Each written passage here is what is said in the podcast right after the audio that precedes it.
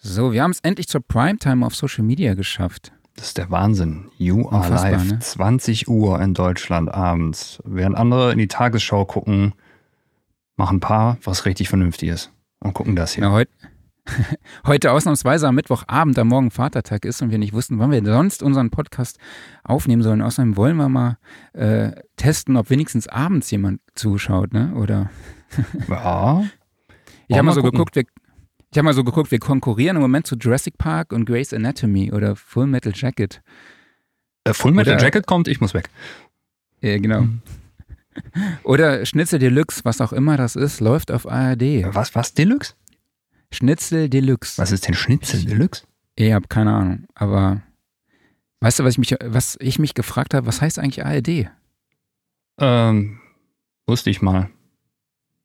Arbeitsgemeinschaft Arbeitsgemeinschaft der öffentlich-rechtlichen Rundfunkanstalten der Bundesrepublik Deutschland. Was muss man da wissen, oder? Ja, ich hätte jetzt also auf Allgemeiner Rundfunk Deutschland getippt oder sowas, aber ja, klingt auch ah, ja. gut.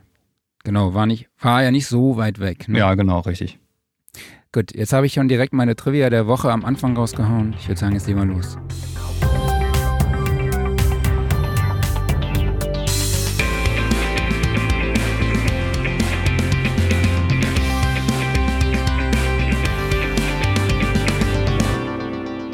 Sound Recording Wochenrückblick Ausgabe 26. Hallo an alle da draußen, die uns zuhören oder auch zuschauen.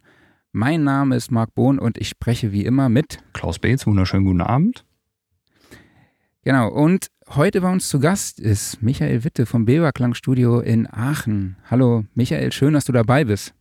Danke für die Einladung. Hi Michael, grüß dich. Hi.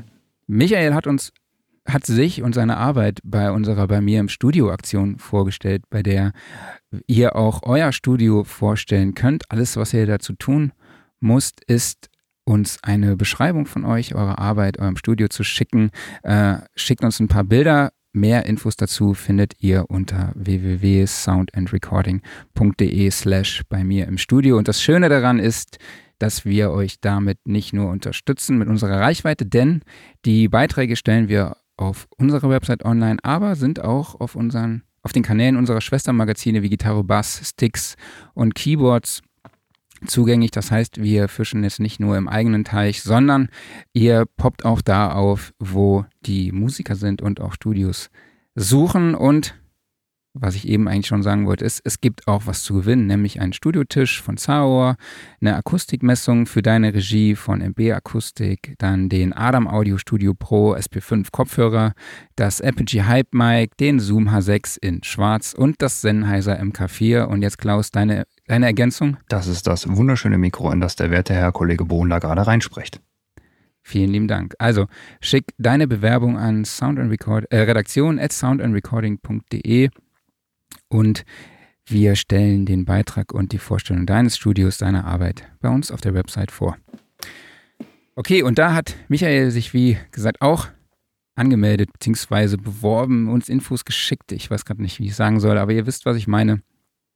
Und wir wollen heute mal ein bisschen über das Thema professionelle Singer-Songwriter-Produktion im Home-Studio sprechen. Aber jetzt erstmal nochmal, Michael, an dich und du bist freiberuflicher Songwriter und hast dein kleines Aufnahmestudio bei dir zu Hause in der Nähe von Aachen. Ähm, aber erzähl doch mal, wie kam es dazu? Ähm, also im Grunde genommen habe ich mich eigentlich recht früh angefangen dafür zu interessieren, wie man überhaupt aufnimmt, weil ich immer äh, wissen wollte, wie die wie die Musiker bei den Platten, die ich so geil fand, diesen Mord-Sound hingekriegt haben. Und äh, angefangen hat im Grunde genommen alles mit einem Doppelkassettendeck. Ich weiß nicht mehr von welcher Firma, aber man konnte von Deck A auf Deck B überspielen und gleichzeitig über so einen pegelbaren Mikrofoneingang was dazu aufnehmen. Und ähm, also so, so, so, ein bisschen fast wie so ein Ping-Pong-Verfahren. Da musste man, die musste man die Kassetten wieder wechseln und hat wieder überspielt und wieder was dazu. Und so fing das eigentlich an. Und ähm, genau, da, ich, ich wollte halt immer irgendwie selber so ein bisschen gucken, wie kriege ich meine Gitarre so zum Klingen, wie ich sie haben will. Wie macht man das mit der Stimme und ähm, so ist das dann weitergegangen. Habe ich irgendwann einen Vierspurrekorder gekriegt, dann äh, so ein 238er Tascam, so ein 8-Spur auf Kassette und dann hatte ich eine Fostex R8 Bandmaschine und dann irgendwann die zweite dazu und genau und äh, dann hatte ich irgendwann die Hütte voll mit irgendwelchen Krempel. Wie das so ist, ne? Das sieht man beim Kollegen Beetz auch so im Hintergrund. Ja, das passiert halt irgendwie so im Laufe der Zeit, ne? Das passiert einfach, ja. genau. Völlig natürlicher Vorgang. okay, das heißt, du bist selber äh, Musiker. Ähm, auf deiner Website habe ich mich natürlich ein bisschen vorher vor, äh, informiert über dich. Du bist, äh, gibst auch Gitarrenunterricht und bist auch Vocal Coach und ähm, machst, wie gesagt, auch Werb ähm, Audioproduktion und machst auch Musik für Werbung und Theater. Dich, aber erzähl mal so ein bisschen was über deine Musik. Praktisch, aus welcher Richtung kommst du? Also das, was ich mache, kann man ganz bequem in die deutschsprachige Singer-Songwriter-Schublade packen. Da ist das ganz gut aufgehoben. Ähm, wobei das jetzt nicht, äh, manchmal ist es ein bisschen Liedermachermäßiger, ein bisschen ruhiger, manchmal aber auch ein bisschen rockiger. Also da darf auch ruhig mal die äh, äh verzerrte E-Gitarre drin sein. Das, mhm. ähm, da sind manchmal Reggae-Elemente drin, da sind manchmal auch Jazz-Elemente drin. Ähm, also was das dann angeht, ist das schon auch recht breit gefächert. Mhm. Ähm, ich bin ein sehr textlastiger äh, Songschreiber, das heißt, es ist mir schon wichtig, dass da ein bisschen Anspruch drin ist. Und ähm, der Rest ist eigentlich irgendwann im Laufe der Zeit auch einfach so passiert, einfach so dazugekommen, weil ähm, äh, das natürlich nicht immer einfach ist, mit der eigenen Musik äh, den Lebensunterhalt zu bestreiten. Und dann ist halt irgendwann der Unterricht dazugekommen. Dann sind irgendwann Workshops an Schulen dazugekommen. Dann habe ich angefangen, Songwriting-Workshops zu geben ähm, Schü Schüler, Gitarrenunterricht, äh, Gesangsschüler kamen dazu. Dann kam die erste Anfrage, sag mal, kannst du nicht auch Werbung für unseren Werbespot machen? Und dann habe ich das gemacht und dann hat sich das rumgesprochen und dann kam irgendwann die Frage, sag mal, könntest du nicht auch Musik für ein Theaterstück machen? Und das habe ich dann auch probiert und das ist einfach irgendwie passiert. Und ähm, das Großartige daran ist, dass ich jetzt mittlerweile so breit aufgestellt bin, ähm, dass ich eigentlich nie Langeweile habe. Also ich habe immer mhm. irgendwas zu tun und das ist schon, ähm, das ist schon super.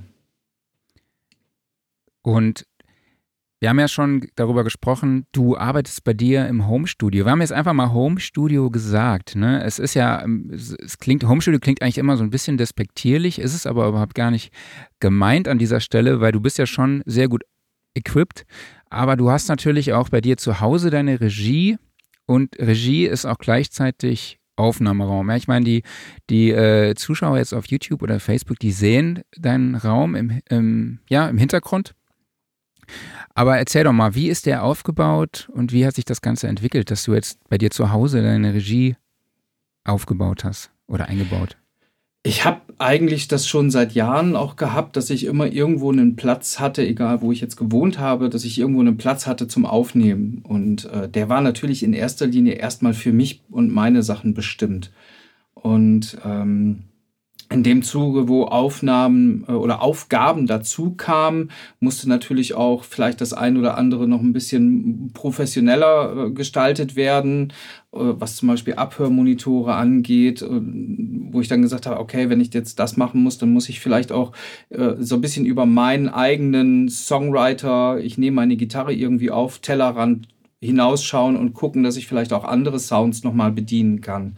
Und ähm, Genau, wir äh, haben hier zu Hause halt die Möglichkeit gehabt, dass da ein Raum in Anführungsstrichen so ein bisschen übrig war. Der ist auch total klein, das sieht man ja. vielleicht auch. Also dieser Raum hat gerade mal 10 Quadratmeter. Und das okay. ist echt, das ist echt klein, aber wir haben hier schon alles Mögliche aufgenommen, vom Kontrabass über Geigen und äh, äh, Schlagzeugparts und natürlich Gitarren und Gesang und, und solche Sachen.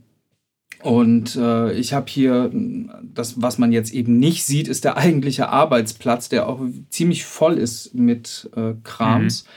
Und eben auch noch eine Schublade mit einer Tastatur, die man rauszieht. Und ähm, genau, äh, so klein und so, so, so äh, rumpelig das vielleicht aussieht, es ist eigentlich ganz gut strukturiert. Also, dass ich eigentlich von jetzt auf gleich alles machen kann, ohne dass ich erst irgendwas umräumen muss, dass ich irgendwelche Strippen ziehen muss.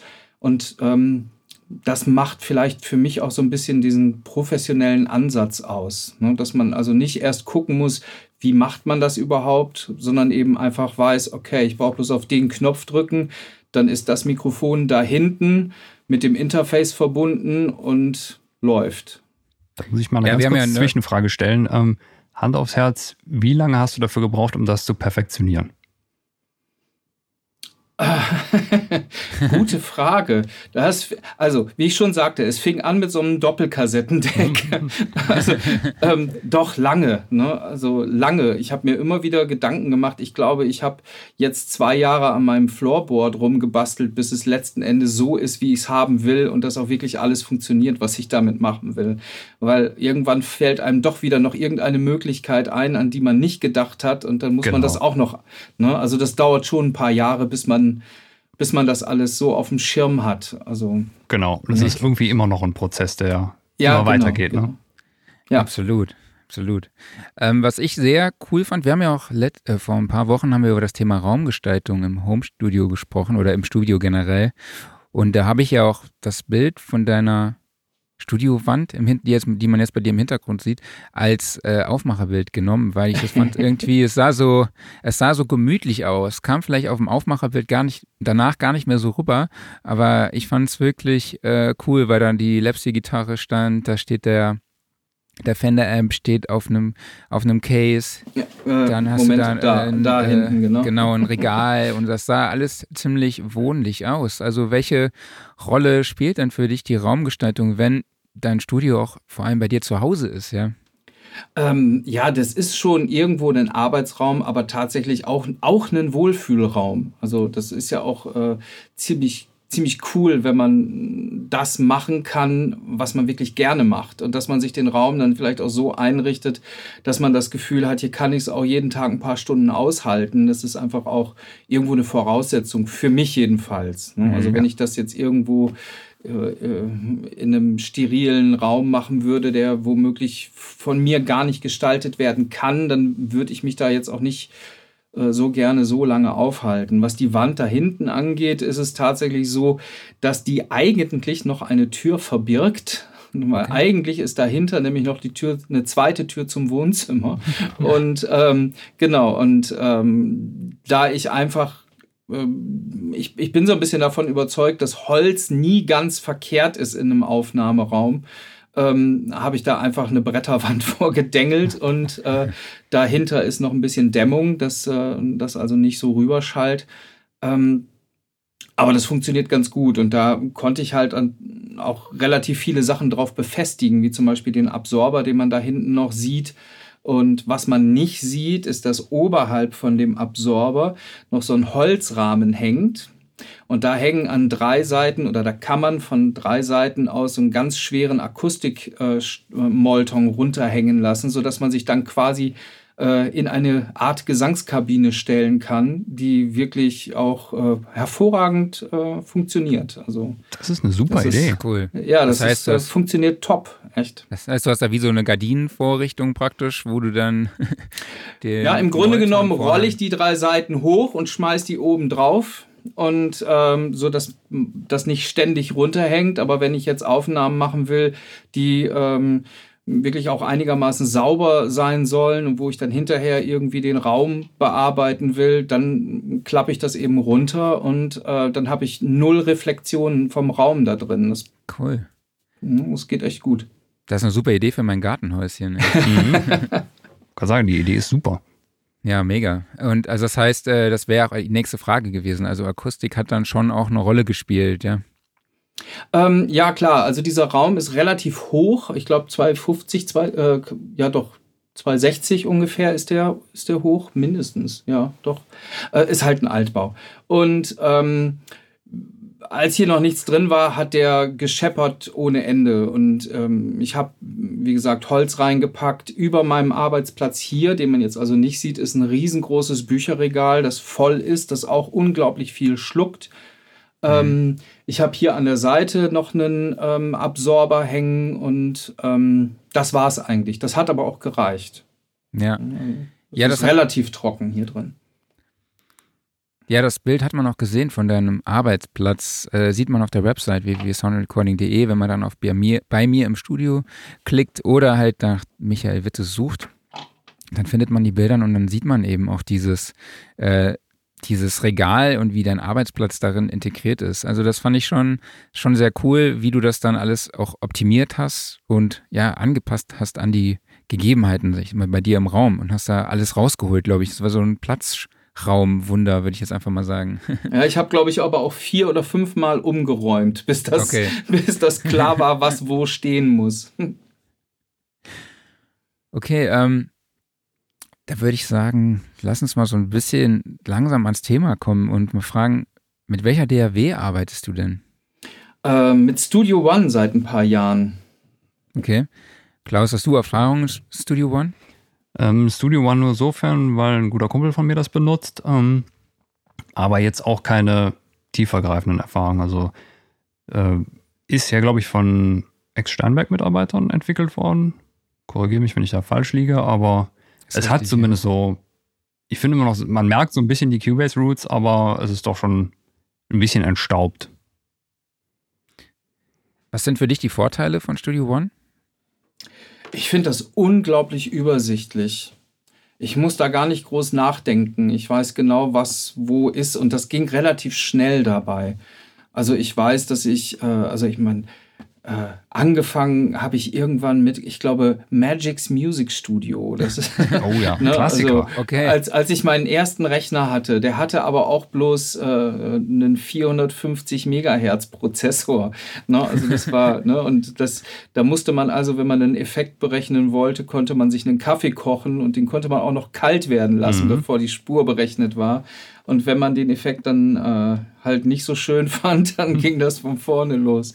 Und äh, genau, ich habe ganz viele Sachen auch ausprobiert und ähm, ich weiß auch nicht genau, aber Cubase habe ich mir angeguckt. Da bin ich da, ich bin damals einfach nicht damit zurechtgekommen. Das war mir zu unübersichtlich. Äh, wahrscheinlich, weil ich ja auch da Autodidakt bin und das äh, mich da irgendwie selber reinfuchsen musste. Und ich habe dann ganz viele Sachen ausprobiert und wie gesagt, seit ein paar Jahren ähm, benutze ich jetzt Studio One und damit fühle ich mich total wohl. Ich kann damit alles machen, was ich damit machen muss was ich können muss. Das funktioniert und das ist, ähm, wie gesagt, super übersichtlich für mich. Und ähm, ja, da werde ich jetzt auch vorerst mal bleiben.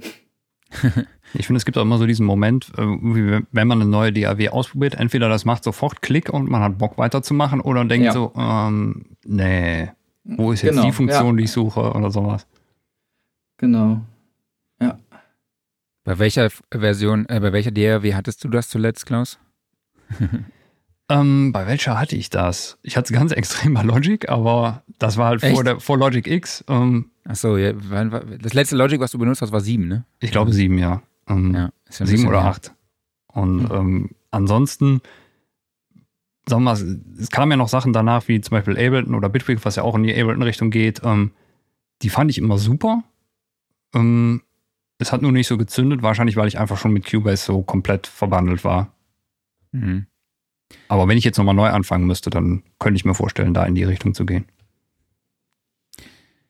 Okay, was mir auch an deiner Regie aufgefallen ist, ist, dass du wahnsinnig viele Controller hast. Ich du also was heißt, beziehungsweise Controller, die auch gleichzeitig Audio-Interfaces sind. Du hast einen Mackie Big Knob, du hast einen äh, Presonus Fader, du hast dein Audient Audio-Interface, was auch ein Desktop Interface ist und eben auch so ein bisschen Controller-mäßig am Start ist. Und du hast dann noch deine Tastatur mit den Shortcuts drauf. Äh, hm. Wie, wie kommt es dazu? Was äh, macht für dich das Arbeiten mit so DAW-Controllern oder so mit, äh, ich sag mal, ähm, die Kontrolle per Handdruck oder per, per, Knopfdruck oder Drehung oder was weiß ich auch immer. Äh, was ist das, was ist daran für dich so wichtig? Ähm, also ich habe ich hab ja angefangen mit analogen Geräten. Das heißt, ich hatte irgendwann auch einen riesen, riesen Mischpult bei mir im Raum stehen und somit habe ich damit ja gelernt, irgendwie Töne zu beeinflussen. Und ähm, als ich dann umgestiegen bin auf äh, den Computer, hat es mich eigentlich immer genervt, dass ich ständig diese Maus in der Hand hatte und die immer irgendwie be bewegen musste und ich konnte eigentlich nichts machen ohne dass ich gucken muss, ist der Mauszeiger an der richtigen Stelle auf dem Bildschirm. Und ähm, ich meine, gut, der Big Knob, der ist jetzt einfach nur ein Controller für verschiedene Signale hier. Und ähm, das Interface, da gehe ich eigentlich so gut wie nie ran, außer ich muss äh, vielleicht auf irgendeinem Kanal nochmal die Phantomspeisung ein- oder ausschalten. Ähm, und da, das ist äh, zu diesem Desktop-Modell gibt es auch noch äh, eine Erweiterung, die an der Seite im Rack ist. Äh, was, was, was wirklich so ein, so ein Aha-Erlebnis war, war dieses äh, Console One-Ding von, äh, von Softtube. Ähm, wo du wirklich so ein, so ein ähm, so ein Mixing-Channel hast, den du umschalten kannst von einem Kanal, von einer Spur auf die nächste, aber du hast alles da drauf. Du kannst also wirklich den Equalizer mit zwei Knöpfen bedienen und kannst wirklich mal so durchsweepen durch die Frequenzen, ohne dass du, das, das geht sonst ja gar nicht richtig. Ne? Also mhm. Also du guckst immer auf den Monitor und hast die, hast die Maus da und äh, musst irgendwas machen. Und hier kann man tatsächlich auch einfach mal die Augen zumachen, zwei Knöpfe gleichzeitig drehen und hören, wann es gut ist. Und ähm, das finde ich schon richtig cool. Deshalb äh, Knöpfe finde ich, Knöpfe zum Drehen finde ich schon gut. Das ähm, also hat aber auch wahrscheinlich damit zu tun, dass du ja bei dir auch zu Hause dann alleine Instrumente aufnimmst wie Gitarre und ist die Bedienbarkeit wahrscheinlich dann ein bisschen einfacher, oder? Ähm, ja, ja, doch ein bisschen. Ja, wobei das mache ich natürlich. Ich sitze hier ja auch, wenn ich mal jemand anderen aufnehme, der dann hinter ja, mir klar. sitzt und äh, na, dann drehe ich auch. Ich fand deine Abhöre ist auch sehr interessant da äh, in das Regal äh, eingebaut. ja, eigentlich sieht das nur so aus, als wäre es eingebaut. Es steht so ein bisschen davor, aber ich weiß, was du meinst. Es ist so ein bisschen, ähm, da steht halt unter den Monitoren noch was drunter und äh, genau, das, ja. Du hast die KS Digital, ne? Ähm, C5, glaube ich, kann das sein? Ja, genau, das sind die C5. Beste, beste Anschaffung überhaupt in den letzten ja? Jahren. Ja, die sind großartig. Ähm, das ist auch noch so eine, so eine Sache mit äh, kleinen Räumen und, und, und Abhöre da, und, und vor allen Dingen auch mit einem Raum, der jetzt vielleicht nicht eingemessen ist. Also in diesem Raum habe ich noch nie irgendwas gemessen und äh, ich habe einfach nur geklatscht und geguckt, wo es herkommt, wenn mich da was gestört hat. Aber ähm, mit den Monitoren ist es auch fast wurscht, wo du abhörst, weil die stehen relativ nah. Also ich kann mit ausgestreckten Armen fast die Monitore berühren und äh, die sind so, äh, so räumlich, selbst wenn ich, wenn ich die nicht so laut mache. Hm? Und mhm. ähm, das ist schon sehr, sehr angenehm. Also ich bin nicht so ein wahnsinnig lauter Mischer. So ganz zum Schluss, damit es nochmal Spaß macht, aber. Okay. Ja, nochmal kurz ein Gruß ans Saarland, an die Entwickler von Chaos Digital. ähm, ja. Was ich auch äh, sehr cool fand, wo wir wieder auch so ein bisschen beim Thema Controller sind, unter deinem, unter deinem Studiotisch sind auch deine Pedale. Ja, genau. Deine Gitarren-Effektgitarrenpedale. Das ist ja, das ist fast ein bisschen Zufall, dass die da liegen, aber ich benutze okay. sie tatsächlich auch. Ähm, das Schöne ist, dass dieses Board so aufgebaut ist, dass wenn ich live spiele, ähm, brauche ich bloß zwei Stecker rausziehen und dann kann ich das ganze Board so eintüten und auf die Bühne legen. Und äh, wenn ich wiederkomme, kommt das da unten wieder hin. Da liegen die zwei Kabel, dann wird das wieder eingestöpselt und das ist direkt sofort wieder mit dem Interface und mit dem, mit dem Rechner halt verbunden, sodass ich das dann auch benutzen kann, wenn ich will.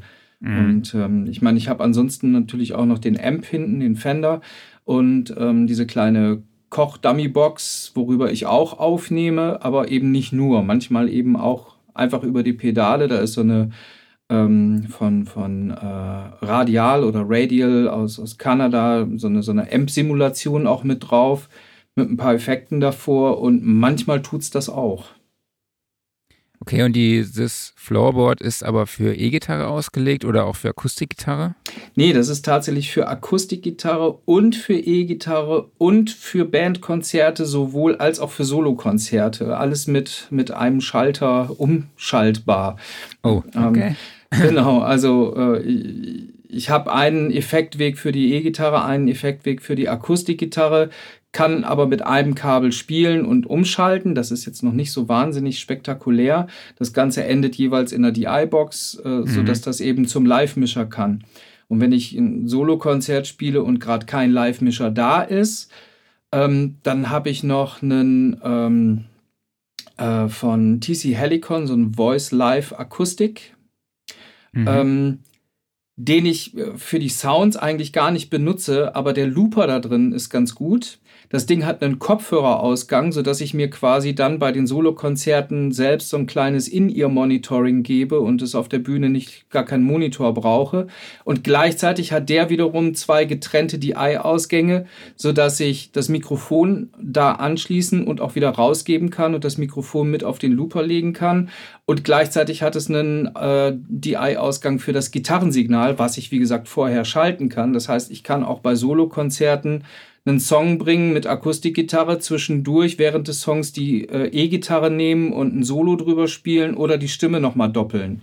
Okay. Und ähm, das alles mit einem Board, das äh, macht Spaß. Klingt schon nach Optimierung, ne? Ja. ja. Also ist auch custom gebaut wahrscheinlich, ist jetzt nichts äh, Fertiges, oder? Nee, das, ja, das habe ich mir selber alles hm? zusammengestrickt irgendwie. Das heißt, du bist live dann auch solo mit Looper unterwegs? Ja, wobei ich den, ich bin, ich bin kein Looper-Crack. Okay. Äh, also ich, ich benutze das sparsam, weil sonst verwirrt mich das zu sehr.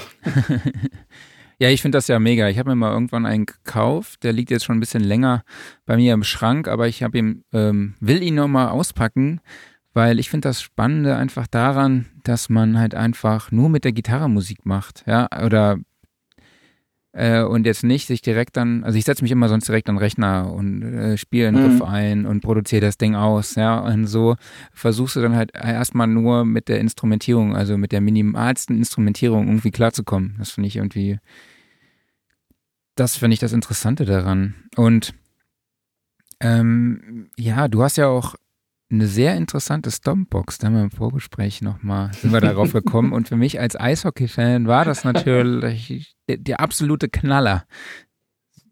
Ja, wobei ich denke, das hat sich wahrscheinlich mittlerweile auch schon ein bisschen rumgesprochen, weil die Dinger gibt es schon, glaube ich. Ich glaube, ich habe das, das Teil schon vor zehn Jahren irgendwo gekauft. Okay. Und zwar ist, ich habe es extra rausgelegt, um es dir zu zeigen hier.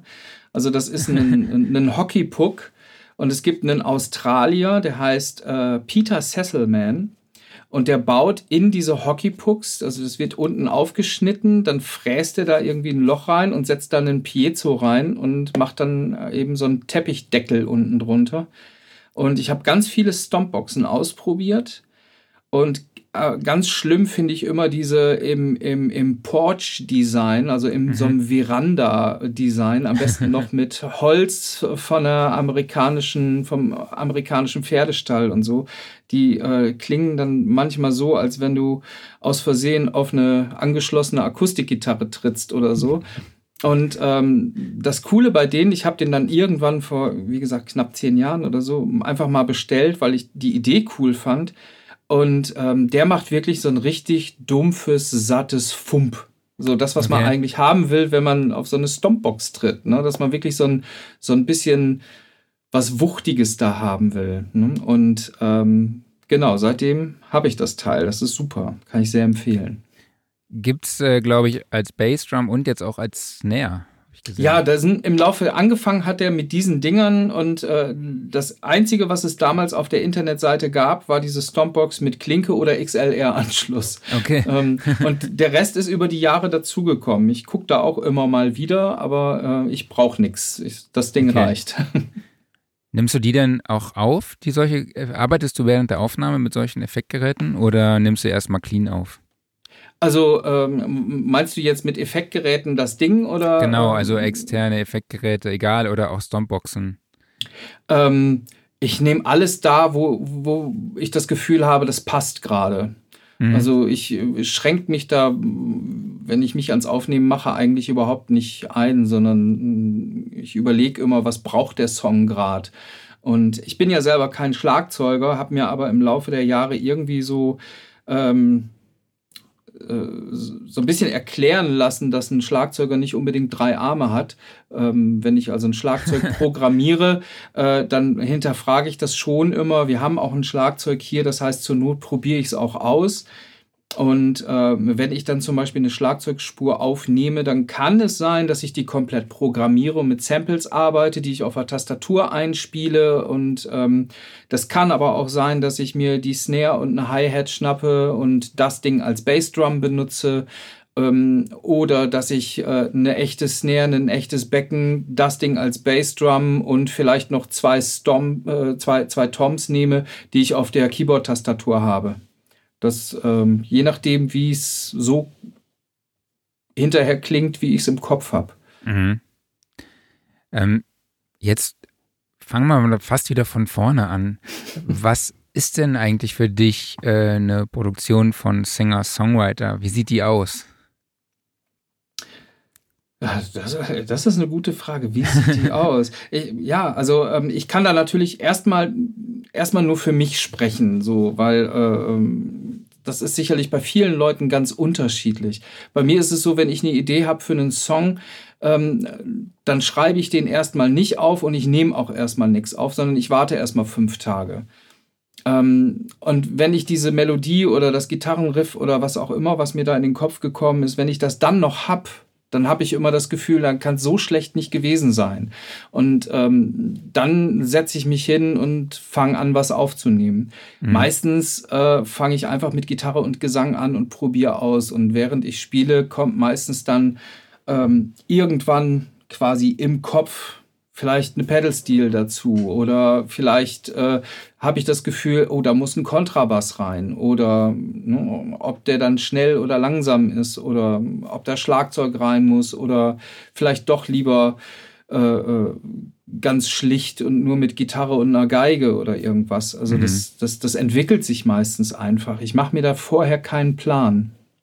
Das heißt also, für dich ist das nicht eine Singer-Songwriter-Produktion, nur Gesang und Akustikgitarre, was viele ja immer so dann im Kopf haben, sondern du äh, denkst dann halt auch an eine umfangreichere Instrumentierung später. Ja, ich mache das tatsächlich wirklich vom, ich, vom, vom Song abhängig. Ne? Also mhm. ich, ich glaube, das ist so die, die, die Sache, wie ich selber diesen, diesen, diesen Job als Songwriter auch verstehe, ähm, ist so offen zu sein in diesem Prozess, dass man, ähm, ja, dass man halt so eine Kommunikation mit dem Song, der da gerade im Entstehen ist, anfängt. Und irgendwann, mhm. irgendwann ist da halt einfach was, wo, wo, wo man völlig klar hat, nee, da muss eine Resonatorgitarre rein. Dieser Song schreit nach einer Resonatorgitarre.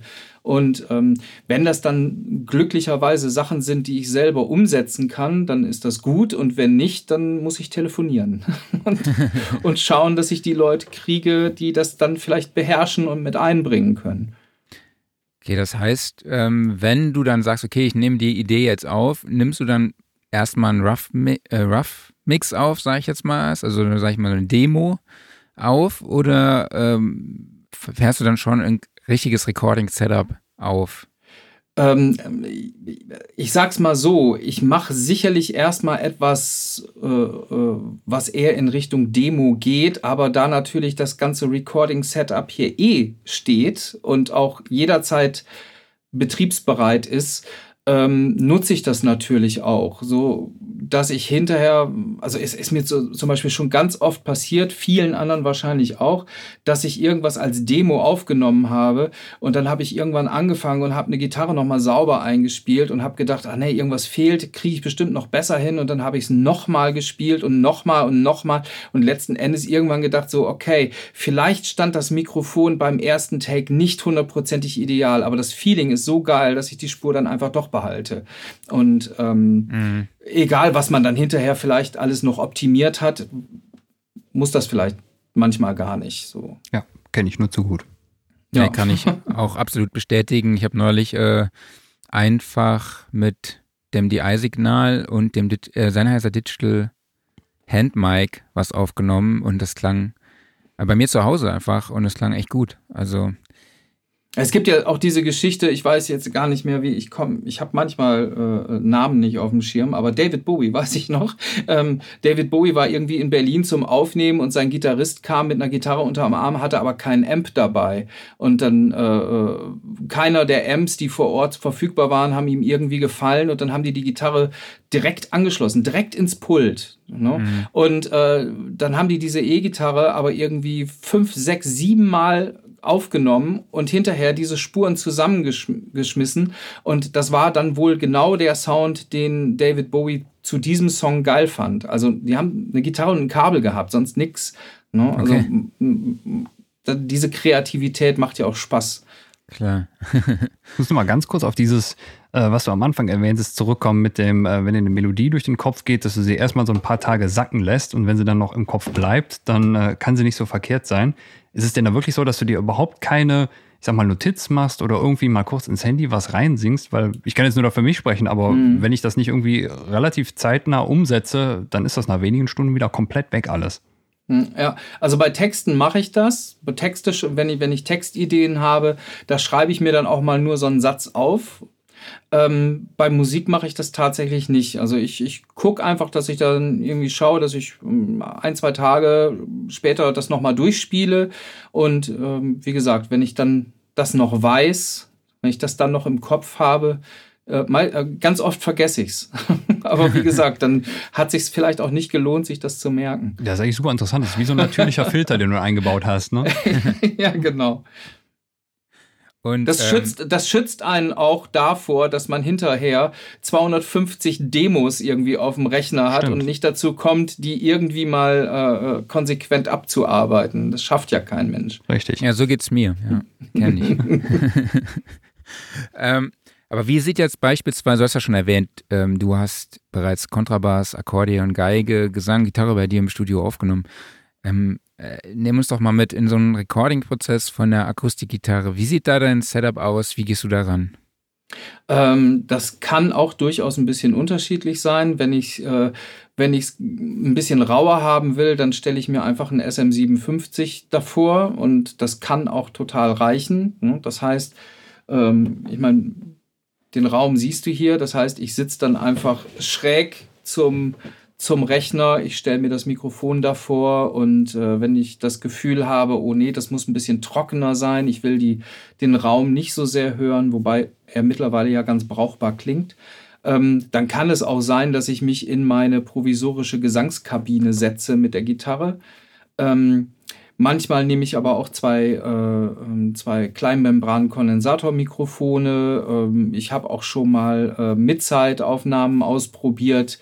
Äh, das ist mir aber meistens fast zu umständlich und letzten Endes, ähm, da meine Musik nicht, ähm, wie du gerade ja schon sagtest, nicht nur Gitarre und Gesang ist, ähm, ist es meistens so, dass eine Gitarre, die mit einem Mikrofon, mit einem SM57 zum Beispiel aufgenommen ist, sich im Mix hinterher viel besser durchsetzt und vor allen Dingen auch viel einfacher zu bearbeiten ist. Ähm, und dann klingt es einfach auch geiler. Ne? Als wenn man da jetzt irgendwie, keine Ahnung, noch äh, hier zwei Mikrofone und da noch eins und so wie ich das auch schon mal gesehen und dann natürlich auch ausprobiert habe, sich noch ein Mikrofon über die Schulter zu setzen, ähm, das, ist, das ist mir meistens zu, zu viel Aufwand. Mhm. Okay. Welche Kleinmembranen nutzt du denn? Ich habe ähm, von Line Audio CM3 heißen die. Ich glaube, das ist ein Hersteller aus, ich, ich weiß es nicht mehr genau, Schweden oder Norwegen. Ähm, die sind super, super klein und mhm. auch nicht wahnsinnig teuer und ähm, die werden in den, in den Gitar Gitarristenforen, auch bei klassischen Gitarristen, relativ gehypt. Wurden sie okay. jedenfalls mal. Und ähm, ich habe mir die damals gekauft und äh, ich finde die sehr brauchbar. Damit habe ich auch sogar schon mal einen Chor aufgenommen und auch einen Flügel abgenommen. Dafür okay. Äh, dafür sind die auch gut. Kenn ich gar nicht. Die? Weißt du das noch? dringend angucken. Ähm, die liegen irgendwie, ich meine, bei 140 Euro Stück. Okay. okay. Also überhaupt nicht, nicht teuer im Vergleich äh, dazu, wenn man sich jetzt irgendwie einen, einen Neumann in der Kategorie kauft oder so. Und mit der Positionierung der Mikrofone probierst du da dann auch noch viel aus oder hast du dann auch eigentlich schon so ein Standard-Setup? Ja, ich, da, da hat sich schon so ein Standard-Setup eingeschlichen. Also ähm, das, ähm, das SM57 ist meistens ähm, zwischen Schallloch und Hals-Korpus-Übergang, aber unterhalb des Halses. Also nicht direkt überm Hals, sondern meistens mhm. ein bisschen drunter. Und da finde ich, klingt das SM57 gerade mit meiner Gitarre eben hervorragend. Ansonsten, wenn ich jemand anderen mit einer anderen Gitarre aufnehmen müsste, dann äh, würde ich mich halt kurz davor knien und einfach mit dem Ohr mal hören, wo klingt die Gitarre am besten. Hm? Mhm. Und ähm, bei diesen Stereo-Setups habe ich immer das Gefühl, da kann man so wahnsinnig viel gar nicht falsch machen, weil es soll ja ein bisschen räumlicher werden. Und ähm, solange man darauf achtet, dass die Abstände gleich sind, dass ich also nicht so eine, so eine, so eine Phasenverschiebung dahinterher drin habe, dann funktioniert das eigentlich ganz gut. Mhm. Hm? Und das kann man halt super machen, wenn, wenn die Gitarre ein bisschen äh, mehr den, den Song mittragen muss. Also wenn es jetzt wirklich so ein Gitarre-Gesangstück ist, dann, dann, äh, dann würde ich jetzt auch eher auf die Stereo-Variante gehen. Und nimmst du auch das Line-Signal dann mit? Nee, eigentlich nicht. Hm, also, äh, wenn ich, wenn ich für eine, für eine Aufnahme was machen will, die hinterher veröffentlicht werden soll, dann nehme ich nie das Line-Signal. Okay. Das, äh, weil das klingt nie so gut. Also selbst wenn man jetzt irgendwie einen vernünftigen Piezo drin hat und womöglich noch so ein Fishman-Aura dahinter oder so ein Body-Rest oder so, äh, ein bisschen pappig klingt es dann doch immer. Also für eine Aufnahme würde ich das nie machen. Okay. Und wie sieht es dann beim Gesang aus? Welches Setup nutzt du da? Ähm, also für die lauten Sachen, die jetzt so ein bisschen rockiger gesungen sind, äh, da nehme ich das SM7B. Finde ich großartig. Super Mikrofon. Ja. Ne? Da habe ich auch schon mal mhm. Akustikgitarre mhm. mit aufgenommen. Damit kann man eigentlich ja auch so ziemlich alles machen. Bassdrum kann man damit auch hervorragend aufnehmen. Ähm, und für die Sachen, die jetzt ein bisschen äh, sanfter, ruhiger sind oder wenn jetzt eine Sängerin da ist, dann nehme ich das AKG, das ist das C414 äh, heißt es, ne? Genau. Rasierapparat. Ähm, genau, also das, äh, das ist auch super. Damit kann man auch eine Akustikgitarre aufnehmen, die jetzt ein bisschen mehr Glitzer kriegen soll, ne? die jetzt so ein bisschen äh, brillanter im Raum stehen soll. Die würde ich dann zum Beispiel auch mit so einem AKG aufnehmen. Gehst also, du denn dann? meiner Meinung nach gibt es jetzt nicht unbedingt das eine Mikro nur für den einen Zweck, sondern genau. äh, man muss Klar. ein bisschen gucken, so was passt, was passt eben wieder zum Song. Ne? Richtig. Genau. Absolut. Ähm, gehst du denn mit den Mikros eigentlich in irgendwelche Preamps oder direkt ins Interface? Also ich gehe direkt tatsächlich ins Interface. Ich habe auch äh, äh, mir im Laufe der Jahre immer mal wieder irgendwelche Preamps angeschafft, habe aber letzten Endes äh, irgendwann das Gefühl gehabt, dass ich damit äh, mehr versaue, als dass ich es richtig mache. Also was ich habe, ich habe für das SM7B habe ich diesen kleinen äh, Triton Fathead. Ich weiß nicht, ob ihr das kennt. So ein, das ist so ein Preamp, Hängt der quasi so dran. groß ist wie so ein genau wie so ein mhm. Adapterstück. Die, das Ding finde ich großartig. Ja. Also auf jeden Fall für das SM7B und auch für das SM57 ist das super geil ähm, weil es wird nicht nur lauter, sondern es kriegt auch ein bisschen mehr Tiefe dadurch. Hm? Mhm. Und ähm, das finde ich super. Ähm, ich habe auch äh, noch so eine, so eine Lunchbox von Audient, äh, BB4 nennt sich das Ding, wo nochmal ein Preamp und ein Kompressor und sowas alles drin ist. Ähm, das, aber eigentlich benutze ich es nicht, weil ähm, ich habe nicht das Gefühl, dass ich das unbedingt brauche, um einen besseren Sound hinzukriegen. Und äh, was ich eventuell am Sound rumbiegen will, das kann ich auch anschließend im, im Rechner machen. Okay, das heißt, du bearbeitest die Sachen später noch im Rechner, wie du gerade gesagt hast. Welche Tools sind denn da deine Favorites, wenn du jetzt praktisch noch eine Gitarre ähm, nachbearbeitest? Also ich habe, ähm, also zu dieser äh, Console One gehört ja auch quasi so ein Software-Plugin, wo du so eine, ja, so eine Mixerlandschaft hast, wo du eigentlich auch alles machen kannst. Ähm, da gibt es halt mittlerweile auch verschiedene äh, Pult-Adaptionen. Das eine klingt dann halt ein bisschen mehr wie so ein, äh, wie so ein API-Pult und das andere klingt dann halt mehr wie so ein Neve-Pult Sagen sie jedenfalls. Ich kann das gar nicht, ich kann das gar nicht beurteilen, weil ich habe noch nie vor einem echten Neve-Pult gesessen. Ich muss das Was? einfach glauben. Aber ähm, aber das habe ich und äh, da gibt's noch ein paar andere Plugins, die ich auch von Softtube gekauft habe. Ich finde die Softtube-Sachen eigentlich ganz gut, auch die Kompressoren, die die haben. Dieser Grand Channel, äh, Summit Grand Channel, der ist, der ist äh, mhm. äh, super brauchbar, finde ich. Auch da könnte ich nicht beurteilen, ähm, wie, das, wie das Original jetzt klingt dazu. Wahrscheinlich geiler, aber man muss es ja auch irgendwie bezahlen können. Es muss ja auch wirtschaftlich bleiben. Und ähm, dann gibt es noch ja, so ein paar andere kleine Plugins, aber nichts Weltbewegendes eigentlich. Also ich, ich, ich denke immer, wenn man, wenn man eine, heutzutage eine Platte macht, dann ist es ja nicht mehr so, dass irgendeine Plattenfirma ankommt und sagt, komm, wir geben dir jetzt erstmal 500.000 Euro, damit du anfangen kannst. Mhm. Ähm, wenn ich das, wenn, wenn das so wäre, dann hätte ich wahrscheinlich die Geräte hier auch stehen. Dann hätte ich wahrscheinlich auch so einen Tegeler-Kompressor hier stehen oder sowas. ähm, aber geht nicht. Ne? Und ähm, dann schaue ich halt, dass ich, dass ich die, die, äh, die Plug-in-Pendants dazu irgendwie finde und mich damit auseinandersetze. Nutzt du auch Weil, die äh, äh DAW-eigenen Plugins? Äh, wenig, sehr wenig. Ähm, also schon hier und da mal, wenn es was Spezielleres ist, was ich selten brauche. Mhm. Aber die Sachen, die ich wirklich viel brauche, eigentlich wenig, ja. Ähm, aber ich habe damals gemerkt, als ich angefangen habe und mir wirklich unglaublich viel Krempel gekauft habe. Wie gesagt, ich hatte zwei Fostex R8 Bandmaschinen, ich hatte äh, äh, ein großes Mischpult, äh, so ein 24-Kanal Inline, bla bla irgendwas. Ne? Und ich hatte ein, ein äh, ich glaube, knapp 1,80 Meter hohes äh, 19 Zoll Rack stehen, wo ich wirklich alles reingeballert habe, was mir irgendwie unter die Füße kam. Und ich habe irgendwann frustriert festgestellt, dass egal was ich mache, das äh, Zeug rauscht wie die Hölle weil das natürlich Geräte waren, die erstmal in so einem semi-professionellen Bereich angesiedelt waren und die einfach mit den Produktionen äh, die, die man halt selber so auf Platte hört, einfach nicht mithalten konnten. Das ging halt nicht. Ne? Du kannst dir nicht für 5000 Euro ein äh, analoges Studio aufbauen, das auf absolut hochprofessionellem Niveau ist. Das funktioniert nicht. Ja. Das, ne? Und ähm, deshalb habe ich dann damals irgendwann diesen ganzen Kram verkauft und habe mir meinen ersten Rechner äh, angeschafft. Wie gesagt, 500 okay. Megahertz, 450 Megahertz. Das Ding konnte, konnte nix, ne? Aber erstaunlicherweise habe ich meine Stimme und meine Gitarre aufgenommen und es hat nicht gerauscht.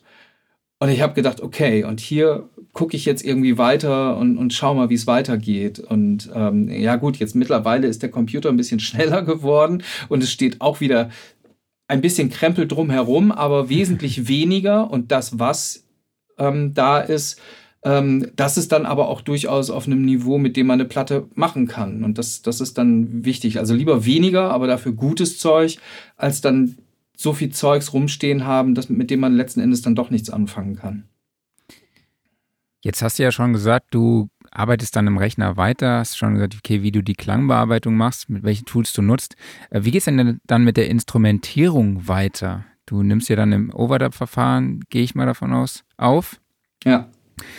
Und der Rest, den programmierst du dann im Rechner oder lässt du, beisp lässt du beispielsweise auch Schlagzeug oder so nochmal im Studio aufnehmen?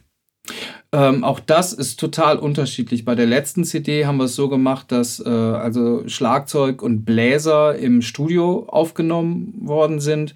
Ähm, da haben wir halt ein Studio angemietet und das ist dann eben da aufgenommen worden. Und äh, ich habe dann letzten Endes die Spuren hier zu Hause weiter bearbeitet. Und ähm, bei der aktuellen CD ist es so gewesen, äh, die habe ich ähm, bis auf das Saxophon alleine eingespielt. Und da habe ich mir eben mit dem, äh, mit dem Schlagzeug auch sehr, sehr abenteuerlich irgendwie äh, äh, geholfen, indem ich, hm. wie schon gesagt, den Hockeypuck benutzt habe und aber durchaus mir hier auch ein Becken hingestellt habe und, und solche Sachen gemacht habe. Mhm. Ähm, und ähm, also auf der letzten, auf der, auf der CD, auf der letzten CD, äh, Zirkushimmel hieß die, da waren letzten Endes, da war sogar ein Orchester mit drauf und da waren unglaublich viele Gastmusiker drauf, ähm, die auch nicht alle hier waren, die also auch teils in ihren eigenen Studios aufgenommen haben äh, zu den Pilotspuren und mir dann die Spuren geschickt haben. Ähm, das ist natürlich nicht so ein bisschen, äh, nicht mehr so dieses Rock'n'Roll-Lifestyle, wie man sich das vielleicht manchmal wünscht. Ne? Also das ist ein großer Traum von mir, mal zu sagen, ich hole alle Musiker, mit denen ich die Platte machen will, zusammen, miete mir irgendwo ein Haus und da kommen wir dann nach vier Wochen raus, wenn alles fertig ist. Aber hm. das kann ich mir nicht leisten. Ne? Also wenn ich das mal durchrechne, wenn ich alle Leute aus ihren Jobs frei halten müsste und äh, äh dann sagen müsste, okay, ich äh, zahle die nächsten vier Wochen, äh, das geht gar nicht. Ne? Das kann, kann man alleine als, als äh, kleiner Singer-Songwriter, kann man das nicht finanzieren. Ne? Und dann ist natürlich diese Möglichkeit zu sagen, hey, ich habe einen Pedal-Steel-Spieler, der lebt in Frankfurt und der würde mir zu dem Song was Geiles einspielen und der hat sogar ein kleines Studio und kann das machen und äh, der schickt mir dann zwei, drei Spuren und ich suche mir die beste aus. Das ist natürlich äh, super geil, dass das geht. Klar, absolut. Ähm, das heißt, du nutzt nicht viele Softwareinstrumente, sondern guckst schon, dass die alle, dass die Instrumente akustisch aufgenommen sind. Ja, genau. Also ich äh, alles, was irgendwie echt geht, versuche ich auch echt zu machen und äh, notfalls improvisiere ich ein bisschen und tu so, als ob ich einen, äh, keine Ahnung, eine saugeile, jazzige Line auf einem Fender Rhodes spielen könnte. In Wirklichkeit habe ich zwei Stunden gesessen und geübt, habe es dann aufgenommen und könnte es jetzt schon nicht mehr. Also äh, das ist dann eben auch so. Und äh, da ich natürlich auch kein echtes Fender Rhodes hier habe, ist das dann eben auch eins, das ich dann als Plugin nehme und ich habe die Tastatur hier und spiele es ein. Oder wenn ich jetzt sage, ich brauche, äh, keine Ahnung, eine fette Hammond B3 oder eben ein komplettes Orchester, und ähm, dass das heutzutage geht, ist auch ein riesen wirtschaftlicher Vorteil, weil ähm, du hast ja vorhin schon gesagt, dass ich ja auch ähm, manchmal Musik für Theaterproduktionen mache. Und ähm, das könnte kein Mensch bezahlen, wenn das, was bei mir im Kopf abgeht, wenn ich dafür jetzt erstmal ein Orchester engagieren müsste, äh, mit denen drei Wochen proben und äh, dann das Ganze aufnehmen würde. Das dann wird es gar nicht erst entstehen. Das ist äh, genau. Und von, von daher sind, äh, ist es eigentlich schon, ähm, schon cool, dass es heutzutage diese technischen Möglichkeiten gibt, wobei ich ein absoluter Freund davon bin, mit anderen Leuten Musik zu machen. Also ich mhm. glaube, das ist auch das, wo man ähm, letzten Endes am meisten davon lernt, dass man einfach sich mit Leuten umgibt, die auch Musik machen. Im Idealfall Leute, die besser sind als man selbst damit man von denen wieder was abgucken kann. Das ist, das ist eigentlich immer das Geilste. Absolut, davon kann ich auch ein Lied singen. Also ich habe jetzt auch wieder vor kurzem angefangen, Songs zu schreiben. Und ich habe einfach so viele Ideen, habe ich ja eben schon gesagt, aufgenommen bei mir zu Hause. Ich bin jetzt irgendwie bei Demo-Song 6 und ich will eigentlich nur eine 3-Song-EP aufnehmen. äh, und habe jetzt aber halt auch mal den Ben Crane, den ich in Kanada kennengelernt habe, einen Country Producer, mal gefragt, ob der mir nicht unter die Arme greifen möchte, um ich, dass ich dem mal die Demos schicke, weil es fällt mir so schwer, da Ideen auszusondieren, ja, also dann zu sagen, ich habe dann, ach komm, jetzt machst du hier noch irgendwie mit einem Tambourin irgendwie was, dann machst du hier noch eine Gitarre da, ein Picking, dann habe ich ein Picking, was super cool ist um dass ich dann den Song aufbaue und irgendwann merke ich, ach kacke, dieser, dieses Picking nervt eigentlich die ganze Zeit einfach nur und passt überhaupt gar nicht zu dem Song. Ne? Wie, wie gehst du mit solchen Entscheidungen um, oder? Also, also was ich da total wichtig finde, man sagt ja immer, wenn man, wenn man anfängt, einen Song zu machen und gerade wenn es ums Mischen geht hinterher, ähm, man, man soll seine Referenztracks haben. Man soll die Tracks parat haben, die man selber richtig geil findet und so soll und wie man klingen will. Und die soll man sich auf jeden Fall vorher nochmal reinpfeifen. Und ich finde gerade ähm, die andere Richtung auch total wichtig, dass man sich wirklich mal so Platten anhört, die man total scheiße findet, ähm, damit man hinterher merkt, wenn man in diese Richtung geht, ohne dass man es beabsichtigt hat, wenn man dann auf mal denkt, oh Mist, meine Gitarre klingt genauso pappig wie auf der Platte von dem und dem und die finde ich doch so schrecklich. Also mhm. das, das, ich finde es auch immer wichtig, sich Musik anzuhören, ähm, die man soundmäßig überhaupt nicht mag. Und ähm, um, um einfach ganz klar in die Gegenrichtung steuern zu können. Okay. Know your enemy. Ja, genau. Der ist eigentlich ein guter Punkt, tatsächlich. Ähm, jetzt würde ich ganz gerne mal so noch so in den Mixing-Prozess reingehen. Du hast ja immer schon gesagt, machst du das Mixing dann auch selber?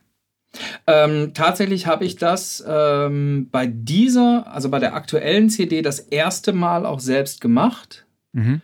Und ähm, vorher habe ich mich das noch nicht so ganz getraut. Da ähm, habe ich dann, äh, bin ich dann eben auch ins, in, in ein Studio gegangen und ähm, habe das quasi in Auftrag gegeben und war aber dabei. Also ich durfte, ich durfte zwischendurch dann auch mal zugucken und habe dann natürlich auch wieder super viel gelernt. Und ähm, diesmal habe ich mir gedacht, okay, ich, ich versuche es einfach mal selbst. Und ähm, das hat eigentlich insofern ganz gut geklappt, dass ich äh, relativ klar im Kopf hatte, was ich wollte und ähm, auch viele Sachen relativ schnell hingekriegt habe, einfach aufgrund der Tatsache, dass ich im Laufe der Jahre eben super viel herumprobiert habe, natürlich auch mal das eine oder andere gelesen habe und ähm, es gab aber auch ein paar Punkte, wo ich jetzt nicht sofort wusste, wie kriege ich das denn jetzt so hin, dass das so und so klingt und ähm, dann habe ich eben weiter probiert oder auch noch mal vielleicht ein Tutorial geguckt und ähm, das ist fand ich deshalb so cool, weil ähm, ich beim nächsten Mal weiß ich's, wie es wie es geht und ähm, genau das äh, das coolste war eigentlich, dass ich das Ganze hinterher dann ja äh, zum Mastering geschickt habe. Also Mastern selber für mich würde ich jetzt nicht machen, das würde ich also immer in in in, in fachkundige Hände geben. Ähm, aber das Coolste war eigentlich, ähm, dass der äh, gute Mann aus dem Mastering-Studio hinterher gesagt hat, ja, alles klar, muss ich nicht mehr viel dran machen. Und ähm, das fand ich super, das tat ganz gut. Also, das sind, also es gibt schon noch Sachen, die du dann auch abgibst, wo du sagst, ja, hey, dafür gehe ich jetzt ins Tonstudio. Und weil es dann da vielleicht doch auch andere Möglichkeiten gibt und vielleicht auch Qualitätsunterschiede gibt? Nee, ich glaube, Qualitäts Qualitätsunterschiede sind nicht mehr so groß, weil äh, ähm, auch bei der, bei der, bei der äh, vergangenen Schallplatte war es schon so, dass, ähm, dass der Mixing-Prozess fast ausschließlich im Rechner stattgefunden hat. Und ähm, da gibt es, glaube ich, nicht mehr wahnsinnig große Qualitätsunterschiede. Also ich glaube, dass auch das, was ich mittlerweile hier bei mir zu Hause habe, absolut, also ich meine, wir haben auch eine, jetzt von dem aktuellen Album sowohl eine CD als auch eine Vinyl gemacht. Und ähm, ich kriege von allen Leuten gesagt, dass diese Vinyl ziemlich gut klingt. Mhm, ähm, cool. Und ich glaube nicht, dass es da einen großen Qualitätsunterschied gibt, was jetzt äh, die Technik, die Software, die Abhöre oder sowas angeht. Ich glaube aber, dass, äh, dass es schon, also bei der letzten Platte zumindest, ähm, noch einen äh, Unterschied im Know-how gab. Ne? Also weil mhm. ähm, ähm, und es ist natürlich immer so ein bisschen auch die Gefahr, dass man sich selber verzettelt, dass man selber zu sehr an seiner eigenen Klangvorstellung klebt. Ähm, und es der Sache vielleicht auch einfach gut tut, wenn da noch ein paar Ohren dran ist, der das vielleicht noch mal ein bisschen von der anderen Seite äh, hört. Mhm. Nun war es bei der letzten Platte, wie gesagt, so, dass ähm, da unglaublich viele Musiker auch beteiligt waren und da die Gefahr natürlich noch viel größer war.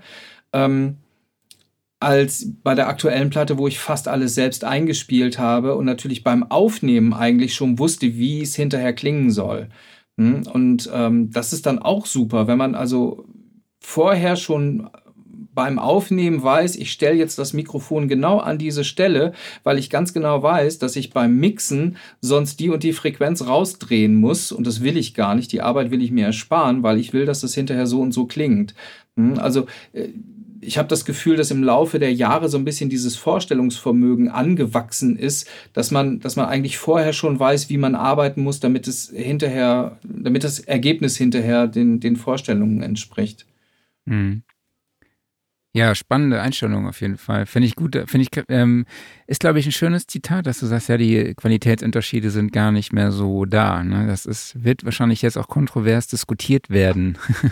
Bestimmt. Ähm, das glaube ich auch. Also ähm, man muss, man muss aber auch immer ja noch sagen, ähm, also klar, Heimstudio ist halt Heimstudio. Ich habe hier immer noch die, die Herausforderung, dass äh, wenn mittwochs die Müllabfuhr kommt, ich natürlich in dem Moment keine mhm. Gesangsaufnahme machen kann. Ne? Und äh, dass es hier auch immer mal sein kann, äh, dass mein Sohn aus der Schule kommt und sagt, äh, hallo, und dann geht die Tür auf. Also das ist dann eben auch der große Unterschied. Und da wird sicherlich auch der eine oder andere sagen, nee, ich gehe in ein richtiges Studio, weil ich will Ruhe haben. Ich will auch nicht, dass irgendwann der Postbote klingelt, sondern ich will mich da hinsetzen. Ich will mich voll auf meine Arbeit konzentrieren. Ich möchte auch nicht selber an den Knöpfen drehen und auf Aufnahme drücken müssen, sondern ich möchte mich ganz aufs Spielen konzentrieren, was auch immer, und will, dass den Rest ein anderer macht. Ne? Und das ist ja auch ein ganz wichtiger Aspekt. Ne? Und ähm, ich habe zum Beispiel auch äh, hier zu Hause natürlich anfangs, als ich mir das eingerichtet habe, ein Problem gehabt mit dem unsauberen Stromnetz in einem, äh, in einem Altbau und musste mir hier erstmal einen Netzfilter reinsetzen, damit ich das Frutzeln aus den Lautsprechern kriegte. Mhm. Und ähm, also es hat beides absolut seine Vor- und Nachteile.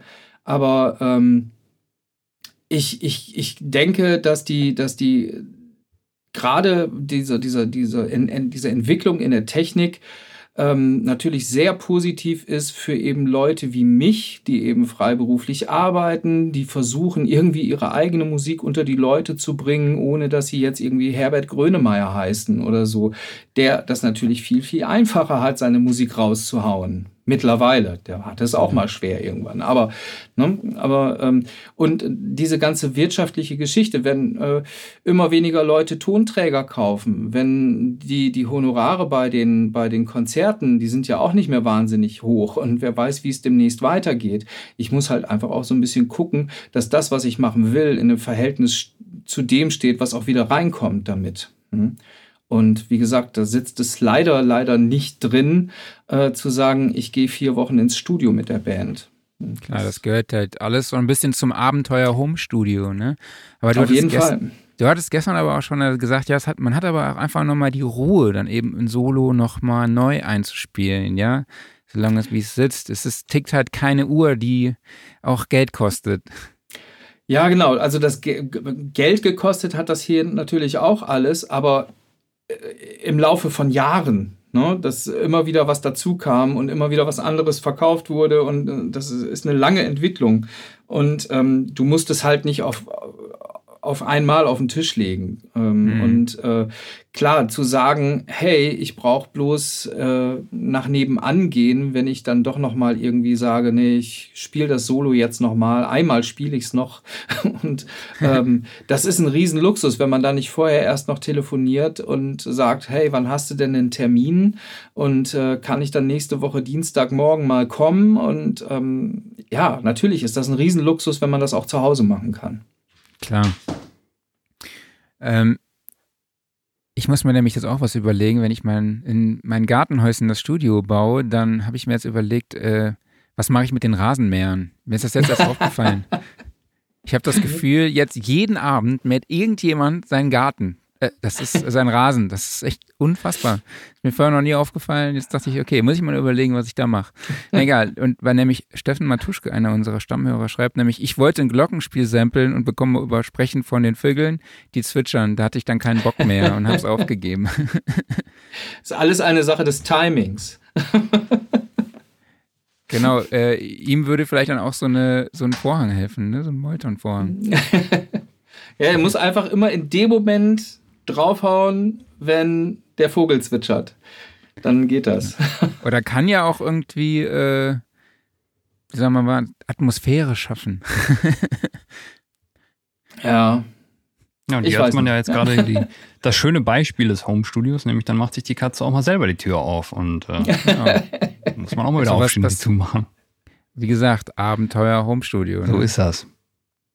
Äh, abschließend vielleicht noch eine Frage. So, es wird ja immer noch so diesem, nach diesem einen Trick gefragt, ne, der diese Aufnahme so besonders und super gut und professionell klingen lässt. Aber wir alle wissen ja, dass es eine Aneinanderkettung von mehreren kleinen Tipps und Tricks sind, ja.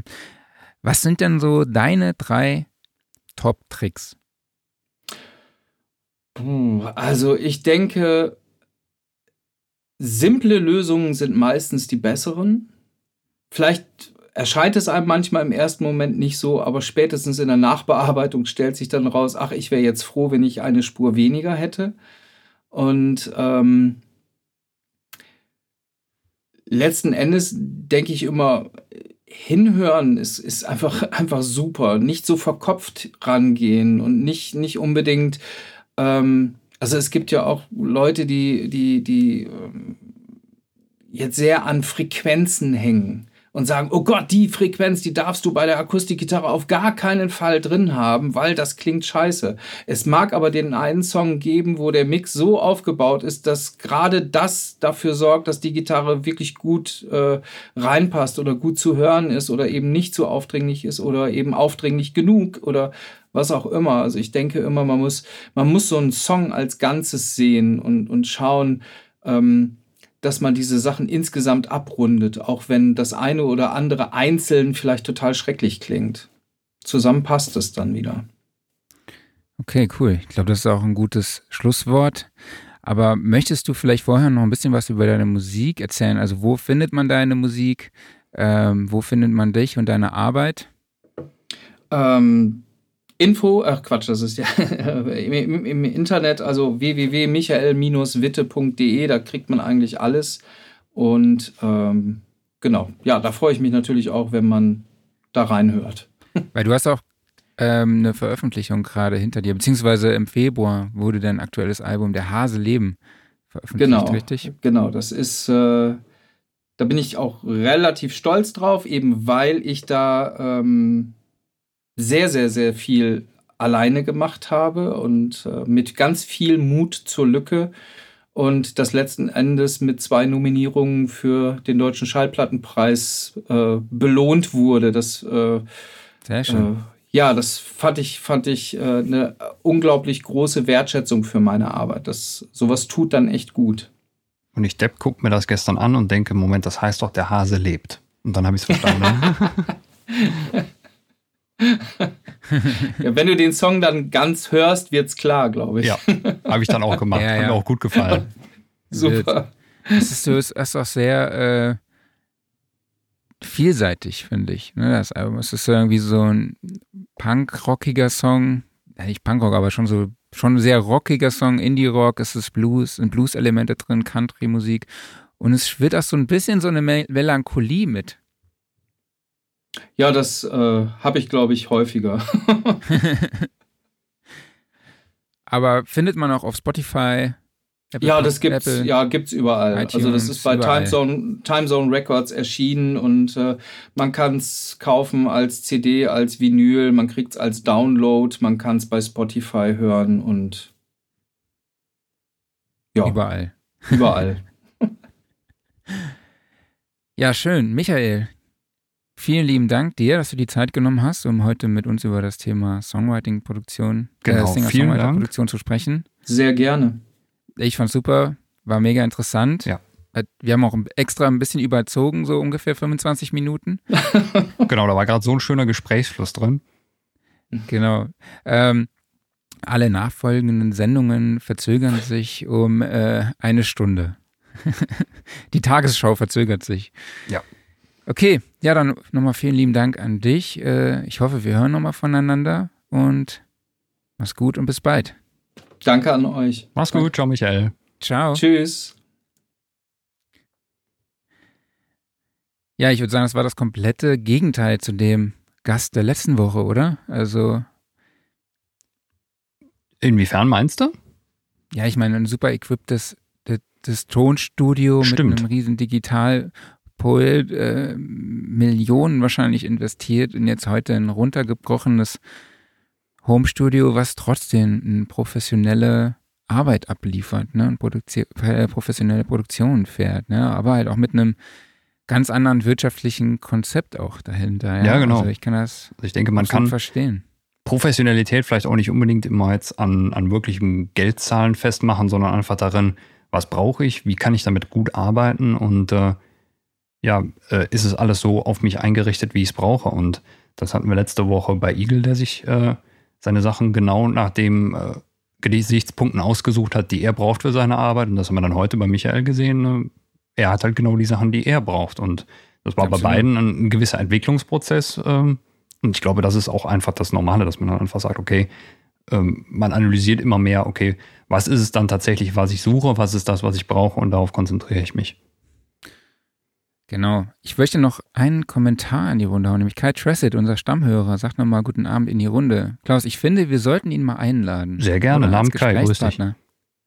Schönen guten Abend von uns an dich, Kai. Und äh, wir würden uns sehr freuen, wenn du mal als Gast hier in unseren Podcast kommst. Also ich werde dich gleich einfach mal bei Facebook anschreiben. Das wäre doch super. So, und dann gebe ich jetzt ab an Klaus Beetz zu den Tagesthemen.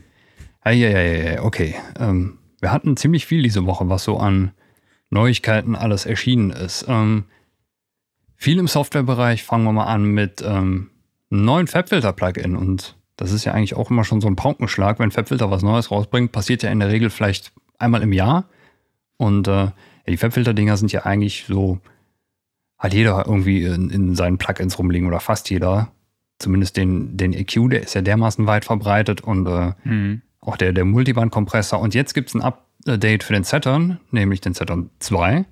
Also jeder, der Bock auf Saturation und Distortion hat, der ist hier bestens versorgt und das Update bringt äh, ja von allem eigentlich ein bisschen mehr. Da wurde mal generell über das Plugin drüber gebügelt. Also ähm, FabFilter hat ja sowieso schon immer eine super UI, super bedienbar, sehr übersichtlich. Die wurde jetzt nochmal auf den aktuellen Stand gebracht.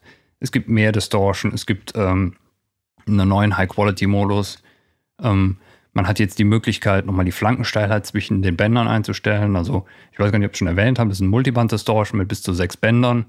Und ähm, ja, überall wurde hier und da ein bisschen dran gefeilt. Und äh, ja, jeder, der irgendwas in der Richtung braucht, Riesenempfehlung für den Saturn. Und äh, ja, Vorbesitzer können sich natürlich dann mal in den Account einloggen und gucken, was das Update kostet.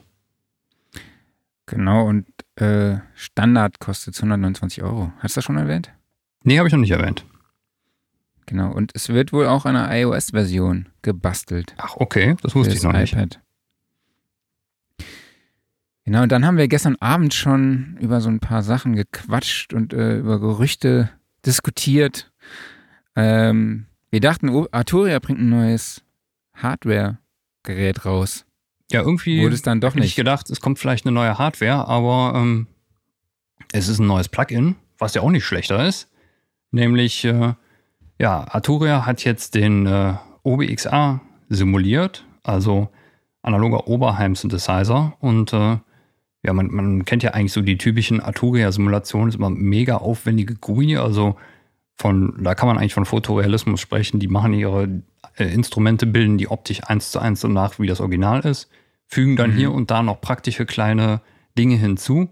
Und ähm, ich hatte jetzt ehrlich gesagt noch keine große Möglichkeit, mir das näher anzugucken, aber ja, jeder, der ähm, irgendwie an der Oberheim-Emulation interessiert ist, für den ist es genau das Ding wahrscheinlich. Genau. Ist der in der V-Collection drin? Ähm, er ist nicht offiziell in der V-Collection drin, aber es gibt, glaube ich, entsprechende Bundle-Preise. Also wenn man eine V-Collection hat, dann äh, wird er da wahrscheinlich irgendwie mit angedockt. Und äh, ja, aktuell sind wir ja bei der V-Collection 7, glaube ich es ist davon auszugehen, dass es irgendwann auch mal eine 8 gibt, da wird er dann wahrscheinlich mit drin sein. Aber ja, einfach mal in den Arturia-Account reingucken und da gibt es dann wahrscheinlich entsprechende Bundles.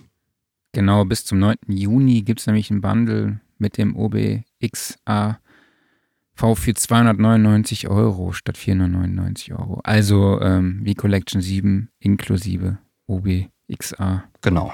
Wir gehen hier zack, zack durch die News durch. Dann gibt es jetzt äh, nach dem äh, nach dem Saturator und nach dem Synthesizer gibt es jetzt für was für die Bassisten. Ja, den EasyBass, Toontrack EasyBass, mein Plugin, was ich schon seit Ewigkeiten erwarte, wurde ja schon vor einem anderthalben Jahr auf der NAM vorgestellt, zumindest mal Presseleuten.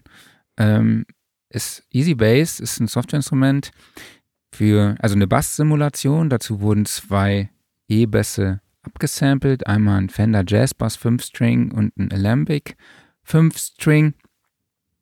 Ähm, was bietet es? Ja, es ist einfach für mich als Gitarrist, Bassist, der einfach nur eine Seite anspielt bei einem Bass, äh, vielleicht ein Achtel oder Viertel, was auch immer, ohne irgendwelche Slides, Übergänge und so, bietet es einfach die Möglichkeit, dann auch verschiedene Artikulationen und äh, abzuspielen. Also das heißt, es gibt irgendwie eine Library an verschiedenen Spielarten. Also das ist echt super cool. Ein tolles Feature ist für mich, ich kann ähm, eine MIDI-Datei reinladen von einem Drum-Track und Easy Bass erkennt praktisch direkt, wo ist die Snare, wo ist die, High, äh, die, die Bassdrum, fragt ab, soll ich auf die Bassdrum spielen, soll ich auf die Snare spielen, soll ich die, soll ich Ghost Notes spielen, soll ich slappen, soll ich mit Plektrum spielen, soll ich mit der Hand spielen, also das ist wirklich, also mit Finger spielen, das ist echt, ich finde es echt sehr, sehr cool für Songwriting. Also ist ein super Tool, der Sound ist auch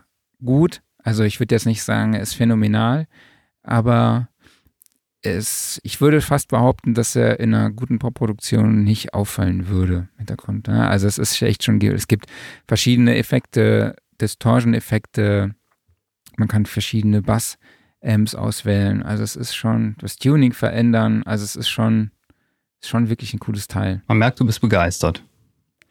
Ja, ich bin absolut begeistert, auf jeden Fall. Also es ist, war für mich so das Tool, was ich gebraucht habe, weil ich halt absolut, ist ja eigentlich, ist es so, wie Michael eben gesagt hat. Ich bin kein Bassist, äh, ich habe absolut gar keine Ahnung und spiele halt einfach nur meine einzelnen Noten, aber jetzt hier kann ich halt wirklich dann verschiedene Artikulationen, Spielweisen und alles Mögliche auswählen. Und es wird halt echt auch sehr einfach dargestellt.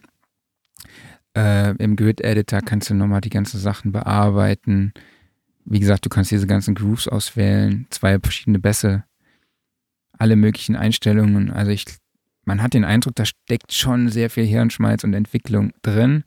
Deshalb finde ich den Preis von 159 Euro auch wirklich überraschend tatsächlich. Also überraschend günstig, finde ich. Würde ich jetzt zustimmen, ja.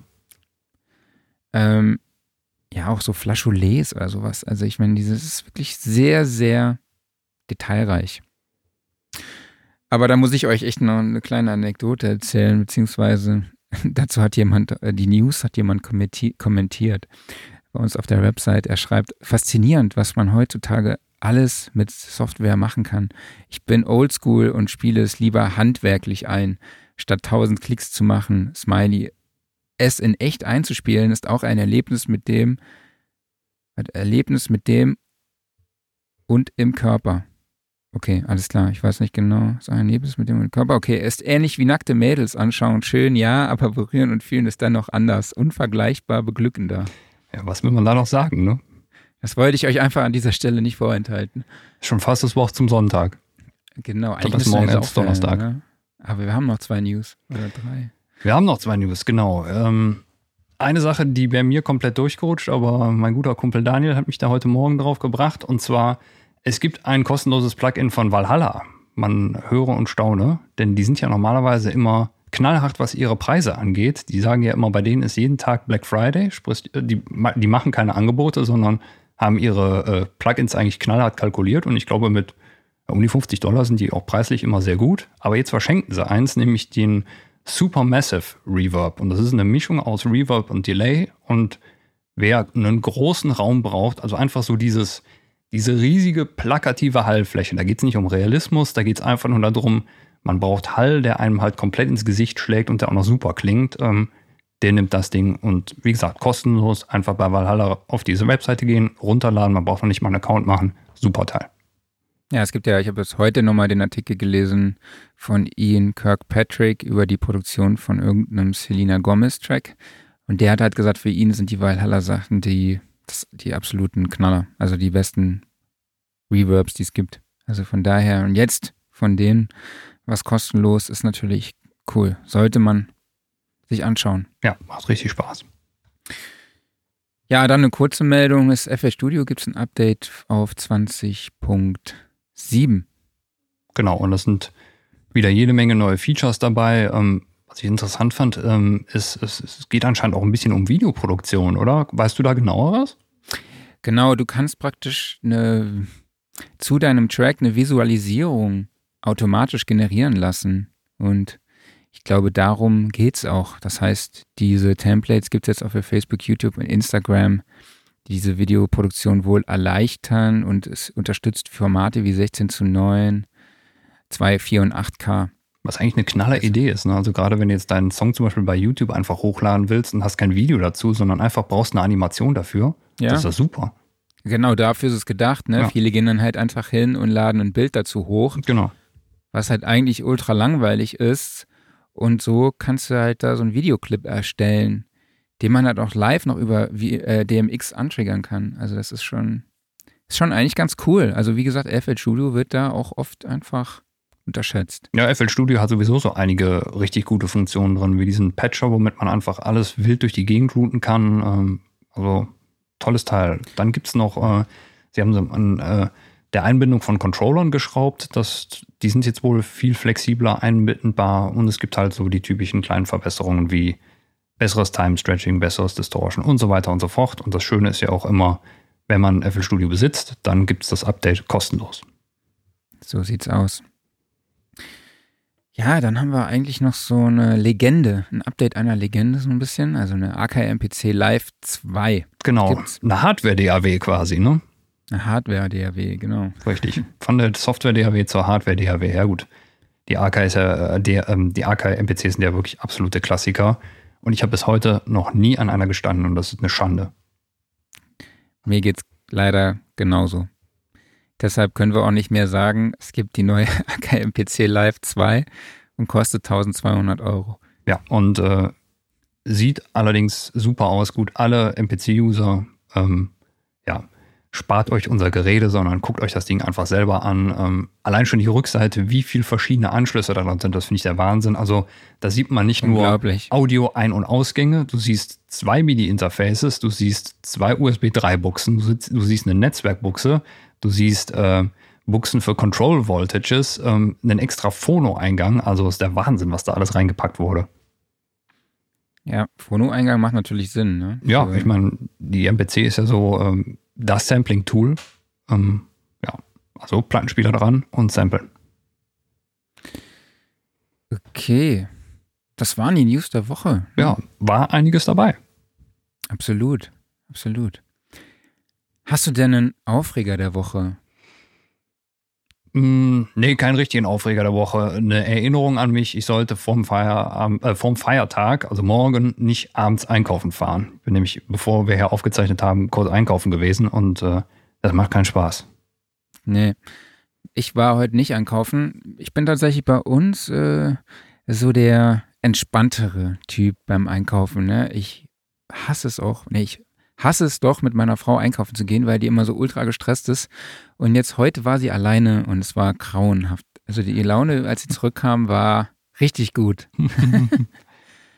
nee, das kenne ich, das kenn ich allerdings nicht. Wenn ich mit meiner Frau einkaufen gehe, dann dauert das immer ewig, weil wir uns irgendwie alles angucken.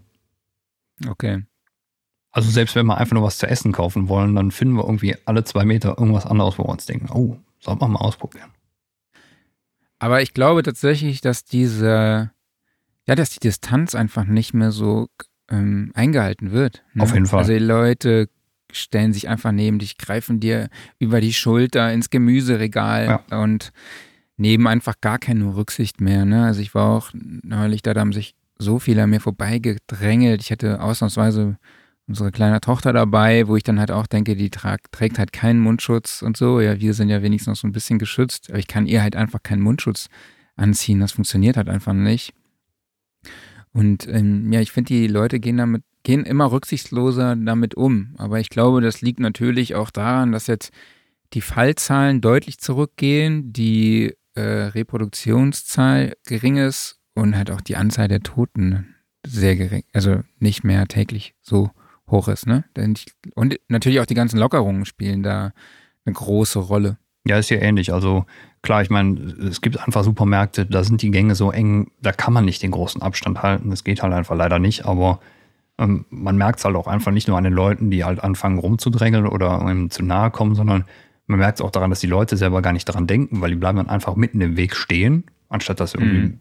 gucken mal, sind vielleicht Leute um mich rum, muss ich mich ein bisschen beeilen, mache ich mal hier Platz, mache ich mal da Platz, sondern ja, das ist eigentlich eher so dieses, ich sag mal, dieser Klischee-Rentner, der einfach den Gang blockiert. Ne? Und äh, mhm. äh, ja, ich, ich warte dann immer einen Moment und äh, wenn es nicht klappt, dann drehe ich halt um und fahre extra weg. Ich will jetzt, will jetzt auch nichts dazu sagen, weil äh, passt in der aktuellen Situation, finde ich auch gar nicht so unbedingt. Aber ja, klar. Einfach mal ein bisschen aufpassen. Ja, dann mal mein, mein Aufreger der Woche war ganz anderer Natur. Also das war dann weniger äh, schlimm. Sag ich jetzt mal. Ich habe mir einen los. Kühlschrank gekauft. Ich wollte sagen, das ist ja nichts Schlimmes. Ja, ich habe mich damit dann intensiv damit beschäftigt, wie laut die sind. Wie laut ist denn der Kühlschrank? Kühlschrank? Der ist im Moment so unfassbar laut, der ist irgendwie kaputt. Äh, wir haben schon alles Mögliche versucht. Und da wir jetzt in eine offene, also eine, eine Wohnung ziehen mit offener Küche, dachten wir, okay, wir können den auf gar keinen Fall mitnehmen, äh, weil wir sonst die ganze Zeit dieses Brummen von dem Kühlschrank auf der Couch hören. Und dann gibt es halt echt so Sachen, die sind super leise. Und dann spielt sich das alles so in so einem Bereich 36 dBA und 38 dBA ab. Mhm. Also ich kann euch alles empfehlen. No Frost, also es gibt da Abtauautomatiken für den Kühlteil, aber halt nicht für den Gefrierteil. Nämlich da gibt es halt nur Low Frost oder No Frost. Und bei No Frost hat man eben zusätzliche Ventilatoren, die eben nochmal zusätzlich Geräusche einen gewissen Geräuschpegel produzieren. Und ähm, deshalb, da meine Frau sehr geräuschempfindlich ist, haben wir uns dann für die Low Frost Variante entschieden, damit nicht noch zusätzliche Ventilatoren und zusätzliche Geräusche, Geräusche entstehen. Ja, das war jetzt so mein Aufreger der Woche tatsächlich. Und was diese Teile kosten, finde ich halt krass. Aber das ist ein anderes Thema. ja, das steht bei uns irgendwann auch nochmal an. Also unser Kühlschrank, der ist jetzt mittlerweile, aber nicht so alt ist er noch gar nicht. Und äh, den haben wir auch übernommen. Von daher, mit der Thematik habe ich mich, glaube ich, so noch nie wirklich beschäftigt. Mal gucken, wie es ist. Ist auf jeden Fall spannend. Also muss man halt beachten, äh, wie ist der Stromverbrauch? Ne? Welchen Energieeffizienzwert hat das? Ist das A+, ist das A++, ist das A++++? Äh, du, Gibt es eine äh, Vita Freshbox? Eine Freshbox? Ja, ja.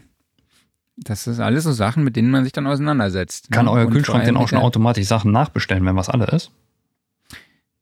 Nee, das noch nicht. Aber okay. das kann ja Siri oder Alexa. Oder per MIDI ferngesteuert werden? Es gibt tatsächlich Apps, ne? Die, also es gibt ja, tatsächlich ja, ich weiß. die App aber Per MIDI werden, nicht, ne? aber äh, das wäre mal geil. Per MIDI, was willst du per MIDI ansteuern? Ja, ich überlege jetzt gerade, ein Kühlschrank ist wirklich ein schlechtes Beispiel. Ich wollte immer mal eine midifizierte Kaffeemaschine haben. Okay. Also ich meine, stell dir mal vor, du, du ähm, spielst auf der Klaviatur, er kocht und äh, dann geht die Kaffeemaschine los. Und jetzt mittlerweile gibt es doch die ganzen programmierbaren Kaffeemaschinen, wo dann sagst du ja irgendwie so viel Intensität und so viel Wasser, das steuerst du dann so übers Modwheel oder hast noch irgendwie so ein paar Controller oben drüber und dann schraubst du dir deinen Kaffee zusammen und äh, ja, dann läuft das. Es gibt auch Leute, die samplen Tastaturen ab. Mhm. Warum nicht? In einem Mikrofonabstand von 20 Zentimeter mit einem Rode NT 3? 3. Genau. Wer macht das ist eine das? Anspielung auf das Sound Design Tutorial in der nächsten Sound Recording Ausgabe, ja, was die Anfang Juni kommt, ne? 3. Juni, genau. Genau. Juni erscheint die neue Sound Recording Ausgabe. Richtig.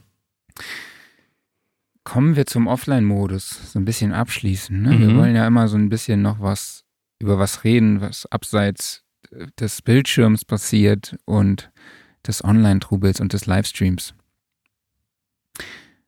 Ich möchte euch ein Buch vorstellen, was Modular Worlds heißt. Ist nämlich ein Buch von unserem Autoren Ulf Kaiser in Zusammenarbeit mit Rolf-Dieter Lieb. Der, die bezeichnet es selber als so ein Guide to Modular Worlds. Also es geht halt viel, es geht halt um modulare Synthesizer. Welche Systeme gibt es? Welche äh, Brands spielen eine große Rolle? Welche Unterschiede gibt es? Welche Möglichkeiten Oszillatoren, Ringmodulation, VCA, alles Mögliche, welche Rolle spielen Eurorags, Buchlersysteme und, und, und. Es ist ein gebundener Einband mit 300 Seiten in Englisch und kostet 299 Euro. Und das ist unsere Empfehlung im Offline-Modus in dieser Woche. Sogar 299 Euro gesagt? Habe ich 299 Euro gesagt? Ja. Nee, ich meine 29,99 Euro. Aber sagen, ich meine, es ist auch schon halb zehn. Es ist schon halb zehn, ja, ja. abends. Hallo? Also bitte. Ich bin froh, dass, ich, dass meine Augen noch offen sind. Ja, aber auf das Buch bin ich auch sehr gespannt. Das habe ich auch bei mir auf der Wunschliste stehen. Von daher, ähm, sobald ich ja, mal ich gelesen habe, dann. Ja, es ist auch äh, ein guter Einstieg tatsächlich. Ja? Mhm. Also ich finde es ja immer noch so abstrakt, dieses, diese modulare Welt. Ja? Ich finde die super spannend. Ich ja. finde, da gibt es richtig coole Sachen, richtig coole Sounds. Wir hatten ja jetzt auch neulich den Toni von äh, Make Noise in der QA-Session bei uns. Also das Video findet ihr auf YouTube. Und ähm, ja, ist einfach ein, ein tolles Thema. Aber es, ich finde es halt einfach so komplex, welche Möglichkeiten du hast, ja. Es ist halt, bietet mir schon fast zu viele Möglichkeiten, dass ich komplett überfordert bin. Ja.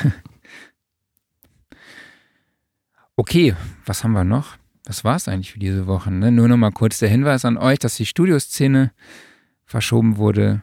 Zwar jetzt am 30. und 31. Oktober 2020 in der X-Post stattfindet. Wolfgang Stach ist wieder am Start und wir arbeiten natürlich auch weiterhin an einem interessanten Workshop-Programm für euch und hoffen, dass wir jetzt trotzdem in dieser Situation ja, die Studioszene stattfinden lassen können und dort eine schöne Zeit haben mit sehr, sehr vielen Recording-Themen, sehr, sehr vielen super nerdigen Leuten, Profis aus aller Welt und wir da eine richtig schöne Zeit haben. Ne? Ja, drück uns allen mal die Daumen. Genau. Ansonsten würde ich sagen, war es das für uns in dieser Woche. Ja. Wir haben wir jetzt auch wirklich eine Extended-Version. Genau. Eine anderthalbe Stunde. Ich glaube, viel länger hatten wir noch nie. Aber wenn euch dieser Podcast gefallen hat oder dieses Video oder diese Facebook-Livestream, dann lasst uns doch gerne ein Like da oder abonniert unseren äh, Kanal. Schreibt uns auch gerne einen Kommentar oder eine Bewertung bei Apple Podcasts, denn dort ist der Algorithmus irgendwie so mega seltsam, dass ein Like nicht reicht. Damit helft ihr uns, dass äh, wir auch dort gut gefunden werden. Und ansonsten agiert mit uns gerne, schreibt uns eure Fragen, schreibt uns eure Kritik an redaktion.soundandrecording.de oder als Kommentar oder als PN, egal auf welchen Kanälen und folgt uns einfach überall und erzählt einfach allen Leuten im, beim Einkaufen, die keinen Abstand halten von uns. Entschuldigen Sie bitte, Sie halten hier wenig Abstand. Sie sollten dringend den Sound Recording Podcast hören, um mehr Abstand zu halten. Genau. In diesem Sinne, macht's gut. Danke fürs Zuhören oder Zuschauen und bis nächste Woche. Passt auf euch auf. Schönen Abend noch. Macht's gut. Bis nächste Woche. Tschüss. Bleibt gesund. Ciao.